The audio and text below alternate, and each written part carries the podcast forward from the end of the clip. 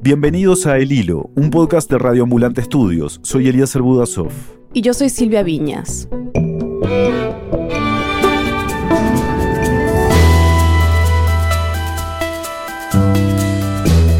Se cumplen seis meses desde que la Organización Mundial de la Salud declaró que estábamos en una pandemia que ha trastocado cada aspecto de nuestras vidas. Ha habido más de 27 millones de casos y casi 900 mil muertes a nivel mundial.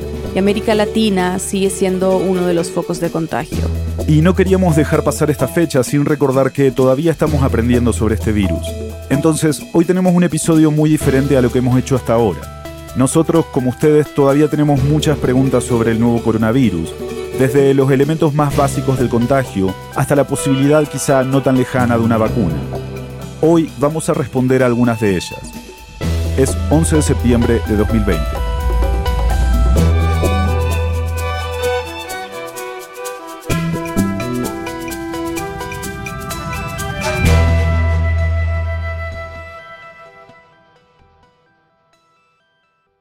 Entre las preguntas de nuestro equipo, nuestros compañeros de Radio Ambulante y las que ustedes nos mandaron, en menos de una semana juntamos más de 70 preguntas de países como Colombia, Guatemala, México, Chile, Perú, Bélgica y Estados Unidos, entre otros. No vamos a poder contestar todas, claro. Elegimos las que veíamos que se repetían, las preguntas que muchos nos hacemos, pero también las que nos parecieron originales e interesantes, y para responderlas acudimos a ellos. Yo soy Aleida Rueda, soy periodista de ciencia de México y también integrante de la Red Mexicana de Periodistas de Ciencia. Yo soy Emiliano Rodríguez Mega y soy periodista de ciencia mexicana. Ambos han investigado y escrito para Salud con Lupa, una plataforma digital que hace periodismo con una perspectiva de salud pública y nuestros aliados para este episodio. Aleida y Emiliano han contribuido a una sección de Salud con Lupa que se llama Comprueba, donde hay explainers y fact-checking, verificación de datos. Busca básicamente generar información precisa y rigurosa en estos tiempos de pandemia en los que es difícil, digamos, encontrar información fidedigna a través de la cual las personas puedan tomar alguna decisión. Entonces, en esta primera parte del episodio vamos a concentrarnos en preguntas bastante prácticas sobre el riesgo o percepción del contagio. Nos llegaron muchas preguntas sobre cómo se transmite el virus y cómo no, si es más peligroso ir al supermercado cinco veces a la semana versus una. ¿Nos pueden, porfa, sacar de la duda? Bueno, lo que se sabe hasta ahora, el consenso científico que se tiene hasta ahora es que la forma en la que se transmite el virus SARS-CoV-2, que es el nombre oficial de este virus, es principalmente por el aire, cuando respiramos estas microgotas que pueden contener el virus. Y también, en menor medida, digamos que es una ruta secundaria, es cuando entramos en contacto con alguna superficie, ¿no? Que está contaminada, donde está presente el virus, y nos tocamos luego el rostro y eso significa trasladarlo a nuestra nariz, nuestra boca, nuestros ojos. Entonces, eso por un lado. Por otro, es que ya se sabe también que hay más posibilidad de contagio en lugares cerrados, donde hay mucha gente y donde hay casi nada de, ventilación o muy mala ventilación. Si uno va al supermercado, es más probable que te encuentres con una persona infectada a que si pides compras a tu casa si estamos hablando, por ejemplo, de riesgo de contagio, lo mejor, lo mejor es no ir, ¿no? si te puedes quedar a casa y si puedes pedir a domicilio las cosas del supermercado y demás, pues mucho mejor, tienes menos contacto con gente. Si aún tienes que ir, lo mejor es ir a lugares abiertos, ¿no? Como aquí en México, como al Tianguis, o, o en Estados Unidos, qué sé yo, como al Farmer's Market o algo así. Eh, seguro que cada país tiene su variación distinta. Si vas cinco veces a la semana pero pasas 10 minutos nada más en, el, en ese lugar, quizá es mejor que ir una sola vez y pasar dos horas, ¿no? Donde está mucha gente ahí concentrada, donde quizá no haya buena ventilación eh, o no esté al aire libre. Este, entonces creo que, creo que sí depende. Manuel Contreras dice, ¿Qué posibilidad de contagio hay al pedir por delivery comida cruda como sushi? Porque yo puedo calentar un trozo de pizza, pero un rol de palta no. Eh, me encanta esa pregunta porque es muy probable que cualquiera se le hiciera, ¿no? ¿Qué como? ¿Qué no como? ¿Lo caliento? ¿No lo caliento? Lo cierto es que no hay ninguna evidencia hasta ahora registrada de que pueda haber un contagio por la comida, ¿no? Por comer ciertos alimentos en realidad, pues puedes comer pues prácticamente lo que sea, calentado o frío, ¿no? Eso no es un factor de riesgo, digamos. Lo importante quizás sería saber cómo el espacio en donde se hacen esos alimentos, pero sobre todo para las personas que conviven en esos espacios. Sería mucho más probable un contagio si las personas que están haciendo el sushi lo hicieron en un lugar cerrado, sin ventilación y sin cubrebocas, ¿no? El riesgo para ellos es mayor. Pero eso no quiere decir que va a caer el virus y van a pasar cuatro horas en lo que llega a tu casa y cuando tú te lo comas te vas a infectar. O sea, no, es eh, muy, muy poco probable. O sea, no hay datos al respecto. Todas estas preguntas están relacionadas con algo que varios oyentes nos mandaron y sobre una palabra que escuchamos mucho últimamente que son los aerosoles. Esta, por ejemplo, es una que nos mandó un oyente que se llama Dinia Solano. ¿Qué son los aerosoles? ¿De verdad cuando hablamos quedan gotas de saliva en el aire mucho rato y por eso nos podemos contagiar más fácilmente en interiores? Me preocupa eso, que las gotas de saliva anden por ahí y que no tengamos salvación nunca. No diría que no tenemos salvación nunca, no te preocupes. Puede que tarde unos años la salvación, pero sí llegará. Yo creo que para contestar esta pregunta hay que recordar qué significa que un virus se transmita de forma aérea, ¿no? Y simplemente eso significa que puede ser transportado por estas gotitas muy pequeñas que se llaman aerosoles y pueden eh, sobrevivir de cierta forma en el aire durante cierto periodo, ¿no? Y ya hay virus que nosotros ya sabemos con certeza que son aéreos por ejemplo, la varicela o, la tuberculosis y, también el sarampión. Creo que la gran confusión de la gente es que cuando comenzó toda la pandemia, la OMS dijo que el nuevo coronavirus no era aéreo, sino que se esparcía a través de unas gotas grandes eh, que se llaman gotas respiratorias, ¿no? Y, y, las gotas respiratorias salen cuando nosotros hablamos y cuando respiramos y cuando gritamos y cuando reímos, cuando estornudamos, cuando tosemos y todas esas cosas, ¿no? Y entonces esas gotas son pesadas y se caen eh, al suelo casi pues, en, poco tiempo por gravedad, como las gotas de lluvia, hagan de cuenta. Pero cada vez ha empezado a surgir más evidencia de que el SARS-CoV-2 podría también transmitirse de forma aérea, en aerosoles. Esas, en vez de pensarlas como gotas de lluvia, pueden pensarse como partículas de polvo, ¿no? Que flotan en el aire si alguien tose en un, en un cuarto sin ventanas y está totalmente cerrado, van llenando lentamente el espacio, ¿no? Se van esparciendo por, por todo el espacio.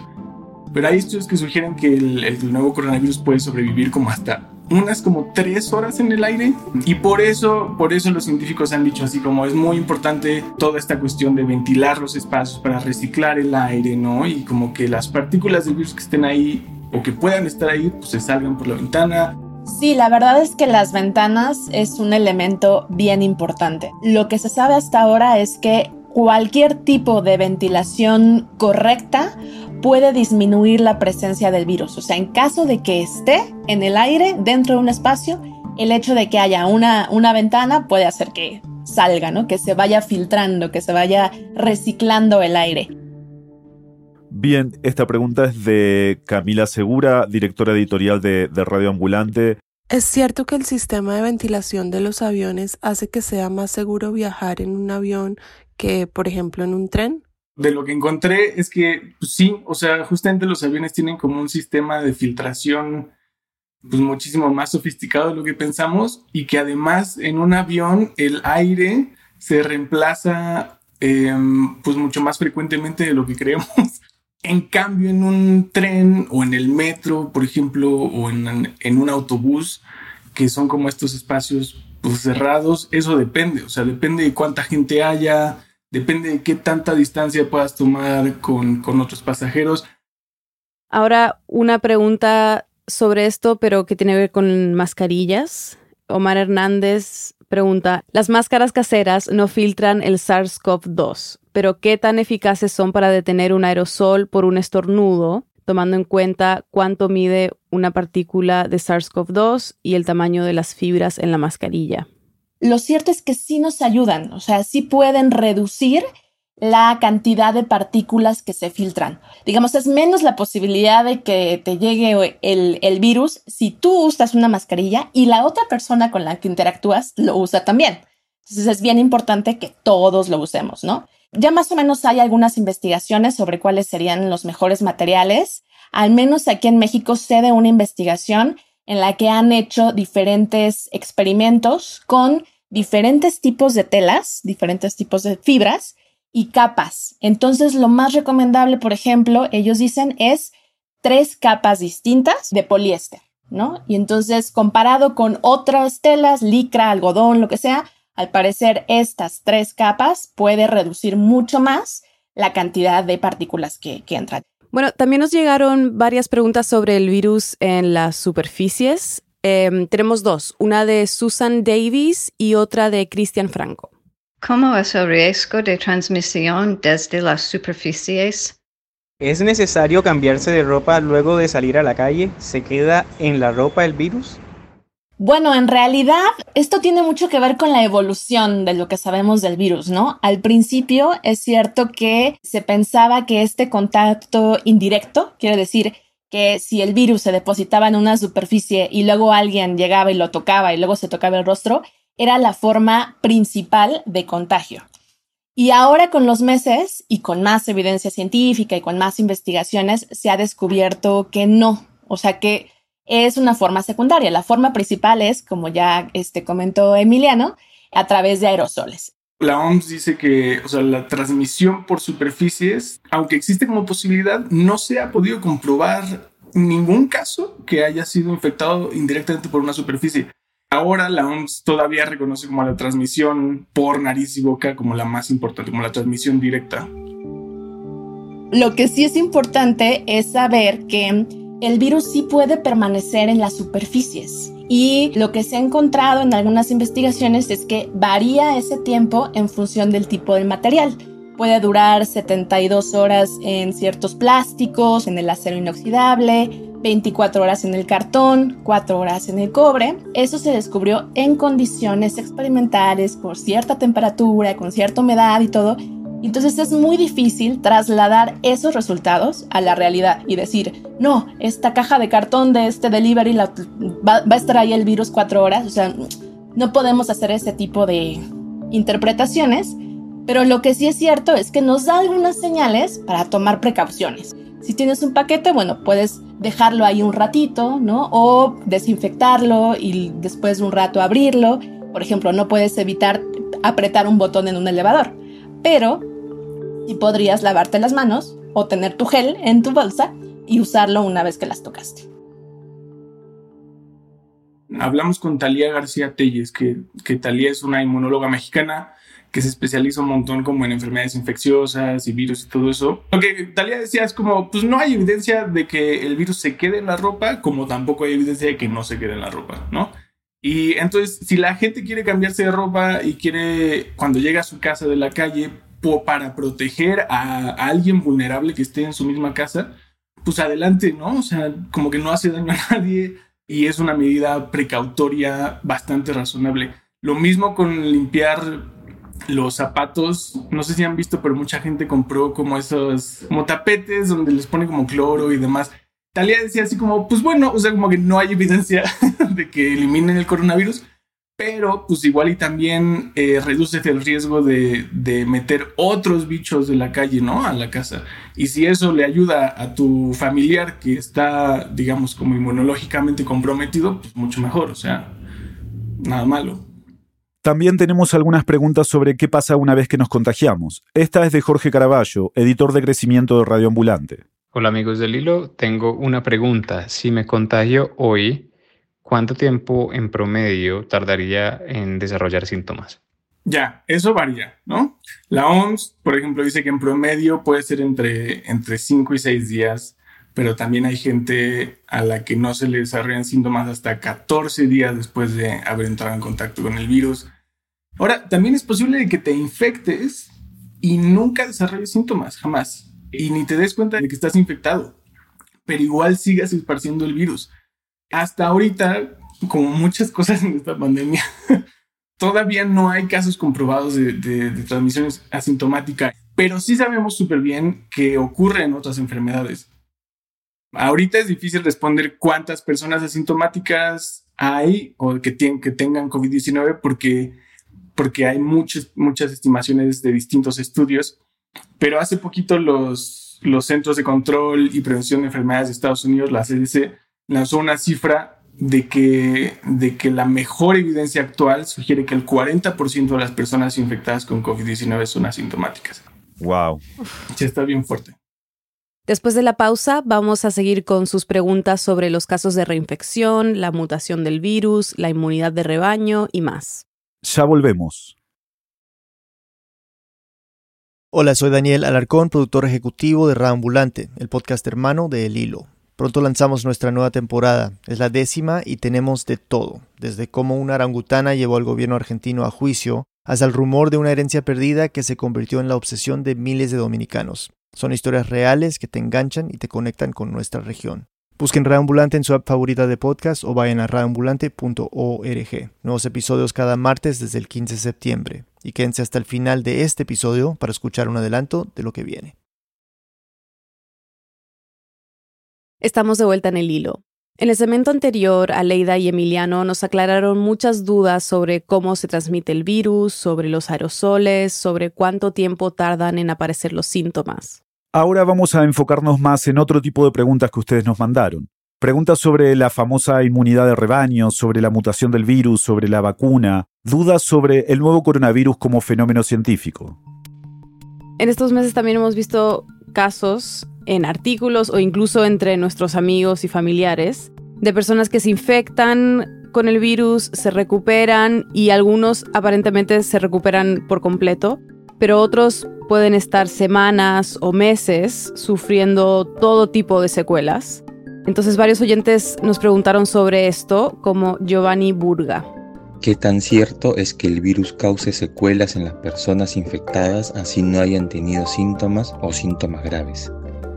Sí, pues hablé con, hablé con Fabiola Osorio, es una inmunóloga chilena, es la presidenta de la Asociación Chilena de Inmunología. Y lo que ella me dijo es que pues en este momento es muy anticipado, ¿no? Hacer cualquier afirmación porque aún, aún estamos tratando de entender toda esta gama de pacientes, o sea, los que se recuperan completamente, los que tienen un poco más de problema pero al final se recuperan, los que pasan un tiempo muy largo en recuperación y siguen con algunas secuelas. Yo diría que lo que sí queda claro es que la COVID-19 no es una simple como afección respiratoria, ¿no? Y también ataca ah, en algunos casos al corazón, a los vasos sanguíneos, a los riñones, a los intestinos, al cerebro, a otras partes del cuerpo. Y pues sí, o sea, como ningún otro patógeno al que nos hayamos enfrentado antes. Además parece ser que muchas veces esos daños que vemos no son causados por el virus mismo, sino por, por como una respuesta súper exagerada de nuestro propio sistema inmune que empieza a atacar a nuestro, a nuestro tejido sano y pues eso ocasiona que, que muchos órganos comiencen a fallar. Claro. Algunas de las preguntas que nos llegaron tienen que ver con casos específicos, personales. Yo sé que es difícil a veces contestar preguntas así porque, bueno, tampoco somos médicos, ¿no? Somos periodistas. Pero nos llegó una pregunta que tiene que ver con pruebas y creo que es algo que muchos nos seguimos preguntando. Esta la mandó Alejandra Cardona. Hola, les hablo desde Colombia. Desde hace ocho días mi esposo presenta síntomas de una virosis. Al tercer día de síntomas se hizo la prueba PCR con resultado negativo. Al sexto día se hizo otra PCR con el mismo resultado. Yo he estado completamente asintomática y quisiera saber si es pertinente que me haga la prueba y cuál de todas me debería hacer, PCR o de anticuerpos. Hay mucha confusión sobre el tiempo en que estas pruebas se deben tomar para ser más confiables. He escuchado que al tercer día, que al sexto día. Tengo mucha confusión. Gracias. Bueno, creo que ahí lo primero que tendríamos que saber todos es, todos y todas, es que no hay ninguna prueba que te dé un resultado 100% correcto. O sea, lo que se sabe hasta ahora es que la PCR, en efecto, es la prueba más recomendable porque es la más sensible, ¿no? De todas las disponibles, se dice que tiene más del 90% de fiabilidad y porque detecta la presencia del virus, o sea, detecta el material genético del virus. Te dice si la infección está ocurriendo o no. Esto es distinto a lo que hacen, por ejemplo, las, las, las pruebas serológicas, ¿no? En donde te sacan sangre. Y esas no detectan el virus, sino la respuesta del organismo que produce frente a él, ¿no? O sea, los anticuerpos. Pero lo importante ahí es que como estas, estos anticuerpos, digamos, tardan en aparecer varios días, hay quien dice que pueden tardar hasta 12 días, no se recomienda usar pruebas rápidas en los primeros días de la infección porque no van a encontrar nada, ¿no? Entonces lo más recomendable es que las serológicas se usen después de varios días para saber si ya tuviste contacto con el virus.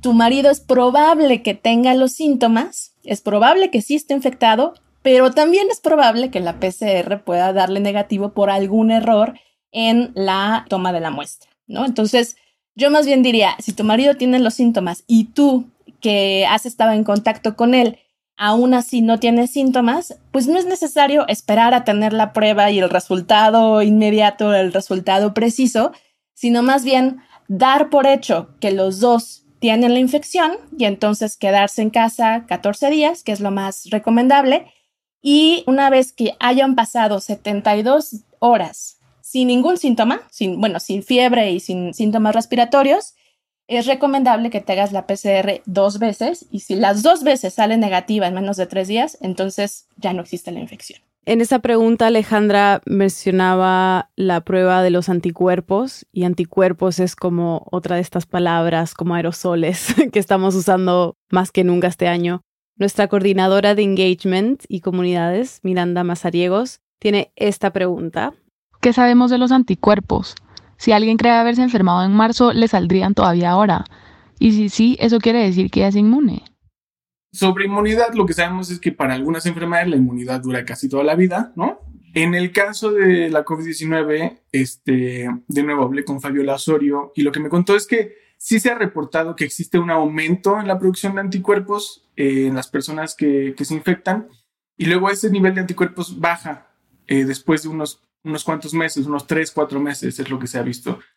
Esas son buenas noticias porque así funciona la respuesta inmune, ¿no? O sea, cuando el cuerpo entra en contacto con un agresor, produce muchos anticuerpos y luego declinan, ¿no? Pero no a cero, como que siempre queda un pequeño remanente eh, que es importante para poder proteger.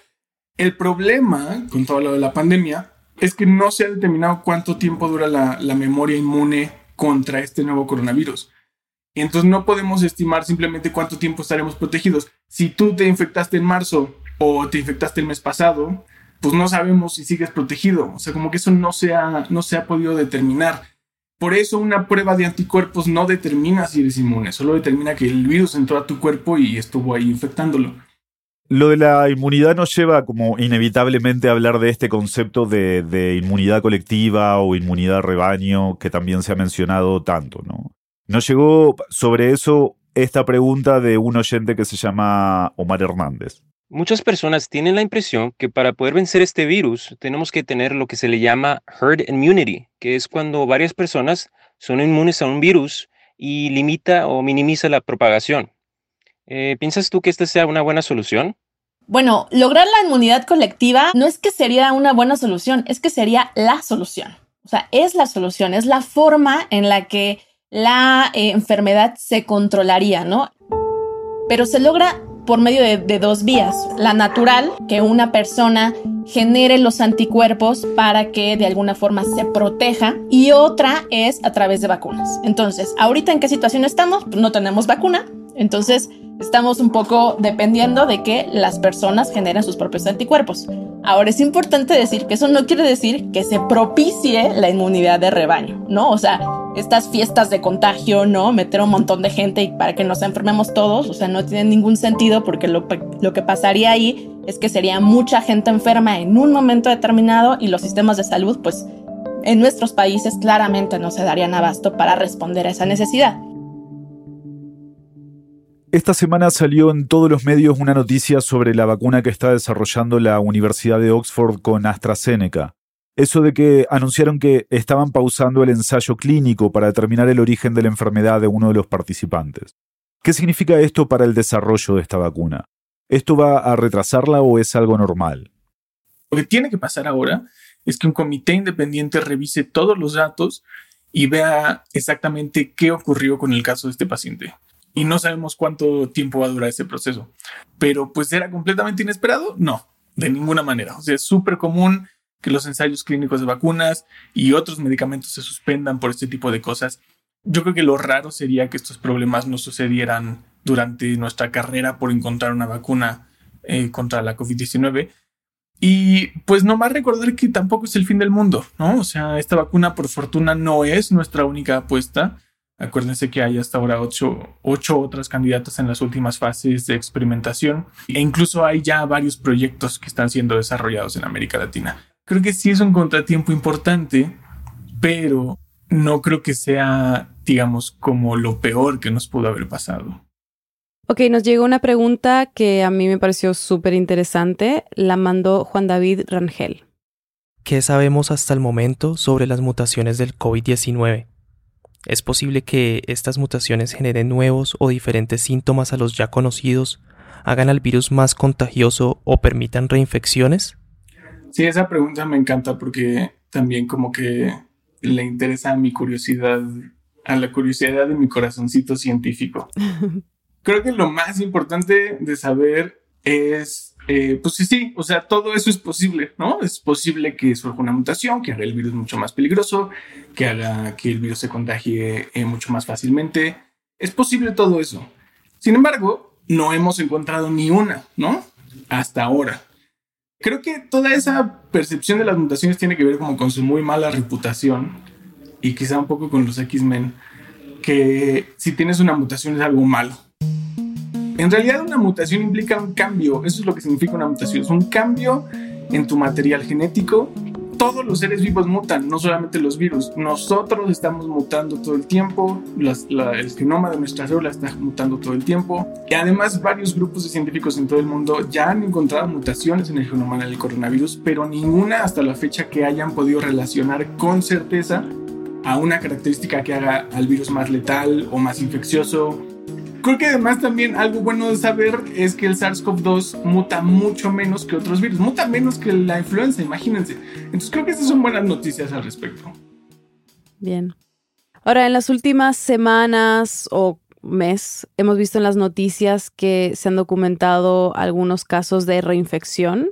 ¿Deberíamos preocuparnos cuando leemos sobre esto? O sea, ¿cómo deberíamos interpretar estos casos? Ha habido reportes en al menos seis países, ¿no? China, que fue el primer caso, el hombre de Hong Kong, Bélgica, Países Bajos, Estados Unidos, en América Latina hay uno confirmado en Ecuador y en Brasil se están estudiando casos sospechosos. O sea, sí los hay, pero digamos que en comparación con todas las personas que se han infectado y que no han reportado ninguna reinfección, es mínimo, son excepciones, son casos rarísimos. Entonces, esa es una primera señal de no hay que tener tanta alarma, no es para espantarnos. Una cosa interesante, por ejemplo, es que cuando compararon la información genética del virus de la primera vez que se infectó el hombre de Hong Kong y la segunda vez, encontraron que se trata de dos variantes genéticas distintas. En la primera ocasión se infectó con una variante genética que se ha identificado mucho más en Estados Unidos y la segunda vez tuvo una variante genética que se ha encontrado más en Europa. Y la otra cosa interesante es que este hombre de Hong Kong en la primera infección sí tuvo síntomas leves, pero en el segundo no. Entonces lo que dicen es que probablemente, esta es una hipótesis nada más, si te reinfectas una vez, probablemente tu sistema inmune te pueda proteger para que en una segunda infección no desarrolles la enfermedad lo cual es una buena noticia en realidad. Sí, uno de los problemas, digamos, para, para saber qué pensar eh, con noticias como estas, ¿no? Como la de la reinfección, es que sabemos que hay, hay mucha desinformación, hay noticias falsas, hay titulares alarmistas. No podemos hablar de desinformación sin tocar el tema de la cloroquina y la hidroxicloroquina, que hemos visto algunos presidentes promoviéndola como un tratamiento efectivo para la COVID-19. Pero, ¿qué se sabe al respecto y cuáles son los riesgos de estos medicamentos? Sí, creo que, creo que esta pregunta merece un poquito de contexto quizá. tanto la cloroquina como la hidroxicloroquina, que en realidad es una versión un poco menos tóxica de la primera, son medicamentos que se usan para tratar a gente con malaria y pues existen desde hace décadas, ¿no? Y también se administran para personas que tienen enfermedades autoinmunes, como el lupus, como la artritis reumatoide. Todavía no sabemos bien cómo funcionan, la verdad. O sea, sus mecanismos de acción son pues un misterio. El consenso al que se ha llegado y como la propuesta más aceptada es que los dos fármacos ayudan a calmar la respuesta inmune del cuerpo y pues por eso trabajan tan bien con enfermedades en las que el propio sistema inmune te ataca, ¿no? y empieza como a sobreactuar y a afectar a las células y los tejidos sanos. Entonces la esperanza justamente es que o era que funcionaran de manera similar en los pacientes graves de COVID-19, donde existe como esta reacción exagerada del sistema inmune en un intento por combatir el virus. Pero lo que sí ocurre es que en dosis altas estas medicinas sí pueden provocar problemas más serios y esto parece ser particularmente cierto para las personas que tienen afectaciones cardíacas porque lo que hace la hidroxicloroquina y la cloroquina es que generan alteraciones en los latidos del corazón y pues eso te puede matar, ¿no? Si tienes un mal corazón. Otras personas pueden ser alérgicas a estos fármacos sin siquiera saberlo, ¿no? Entonces también pueden resultar en cosas muy graves. También tienen como reportes de daño en la retina, en el hígado, en los riñones. Y esto solamente es una hipótesis porque, pues digamos, no se ha comprobado, pero hay algunos científicos que piensan que tomar cloroquina o hidroxicloroquina para controlar la infección viral puede conllevar otros riesgos que no conocemos, ¿no? Porque al inhibir la respuesta inmune, pues como que te deja sin armas, como sin el armamento para combatir el SARS-CoV-2. Yo creo que este tema se va a seguir investigando, sin duda, pero la evidencia que tenemos hasta el momento indica que no parece ofrecer los beneficios terapéuticos que pensábamos que tenía, ¿no? Claro. Y para cerrar con el tema de la desinformación, me gustaría hacerles esta pregunta que nos manda Alberto Rodríguez. Hola, me llamo Alberto de Puerto Rico, les hablo desde Omaha, Nebraska. Como saben, hay mucha desinformación en Internet, más en Facebook, donde la gente solo copia y pega cualquier mensaje. ¿Alguna recomendación para verificar que la información que publican los usuarios es real y no proviene de conspiradores como QAnon? Gracias. Es tan grave que la OMS ya definió el concepto de infodemia, ¿no? Es la cantidad excesiva de información que dificulta que las personas tomen alguna decisión o puedan tener alguna fuente confiable para tomar alguna decisión. Entonces, consejos muy prácticos, así para leer eh, redes sociales, yo diría, pues no leer únicamente el, titular, no compartirlo a partir solamente del titular, sino leer toda la información. Una vez que ya estamos en, el artículo, por ejemplo, identificar la fuente de la noticia, ¿no? Si es un blog, si es un medio que no tiene mucho prestigio o es un medio que se caracteriza por publicar fake news, pues es claramente eh, eh, eh, una señal de que no estaría bueno compartirlo. También buscar las fuentes, usualmente es increíble, pero cuando uno abre un artículo que habla de un estudio, por ejemplo, a veces ni siquiera se cita el estudio, ¿no? O sea, no es como increíble que tienes que poner la fuente. Bueno, hay muchos medios en donde no aparece la fuente. Entonces yo diría, esa es otra señal de no compartirlo. Y finalmente creo que hay que desconfiar de las noticias increíbles, que suenan increíbles, ¿no? Por ejemplo, ya hay cura para coronavirus, desconfía. Ya tenemos vacuna para coronavirus, desconfía el gobierno tal ya tiene este, la vacuna lista, desconfía. O sea, esas noticias en general lo que nos están diciendo es dale clic, aunque en realidad esto que te estoy contando no es del todo cierto. Bien.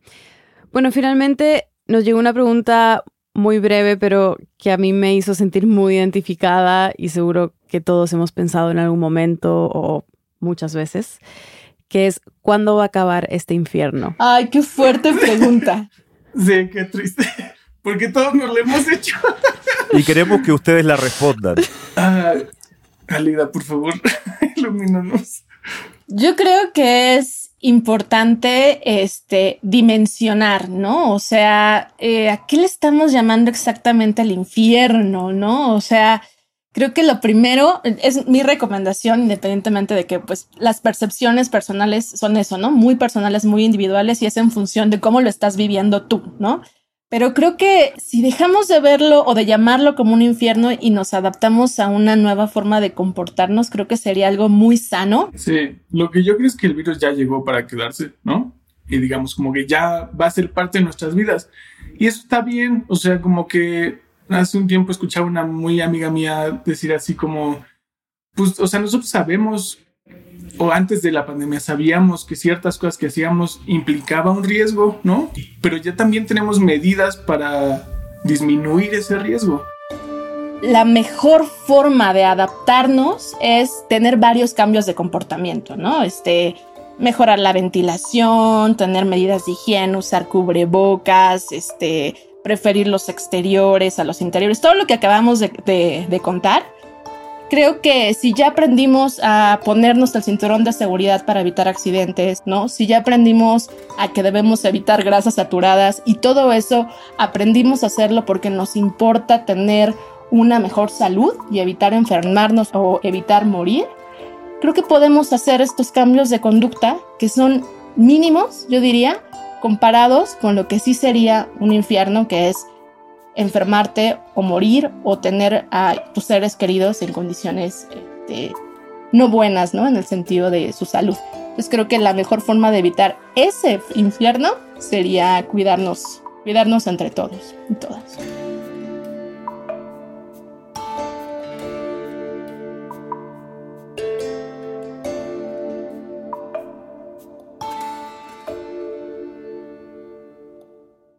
Pueden encontrar más información sobre muchas de estas preguntas y respuestas a otras como estas en saludconlupa.com barra comprueba. Vamos a tener un enlace en nuestra página web, elhilo.audio, y en nuestro boletín semanal.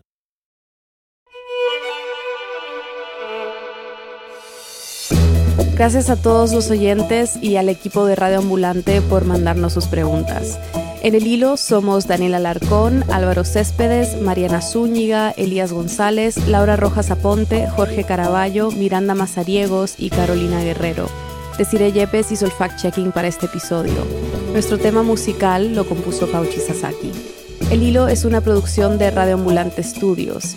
Agradecemos a nuestros compañeros de Radio Ambulante por su apoyo y también queremos agradecer a nuestros oyentes que dejan reseñas, que nos recomiendan a sus amigos y familiares y contactos en redes sociales y a los que son parte de nuestro programa de membresía. Ustedes hacen posible que podamos seguir produciendo este podcast semana tras semana. Si tú también quieres contribuir, visita elhilo.audio slash apóyanos. Y para recibir los episodios del hilo cada viernes por la mañana en tu bandeja de entrada, suscríbete a nuestro boletín semanal en elhilo.audio slash correo. Yo soy Silvia Viñas. Por la salud de todos, usen tapabocas. Y yo soy Elías Arbudazov. Se nos cuidan, por favor.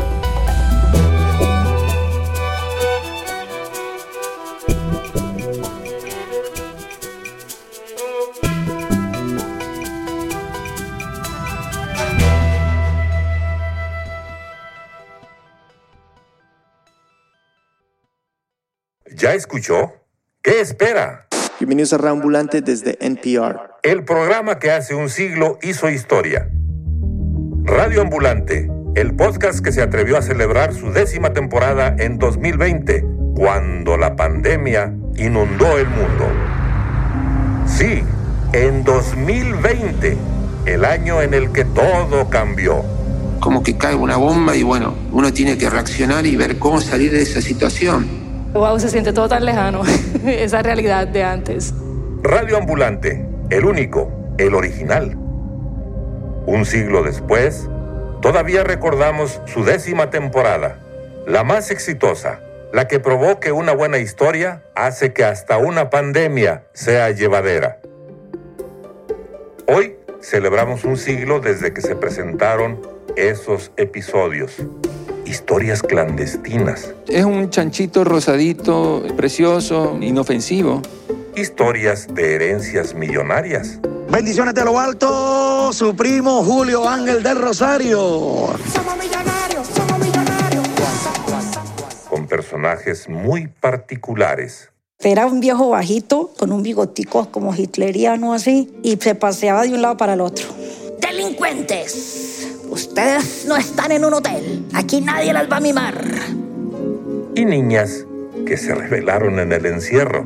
Los niños tienen que crecer jugando porque jugar es una destreza que los niños hacen para que las partículas del cerebro se junten y entonces em, hagan clic. No, damas y caballeros, no se dejen engañar por el cliché. Las historias no salvaron vidas. Para eso, las vacunas. Pero en 2020 quedó claro que Radio Ambulante sabe cómo contar historias cuando más se necesitan. Ambulante está de vuelta con su décima temporada. Conéctense este 15 de septiembre, episodios nuevos todos los martes.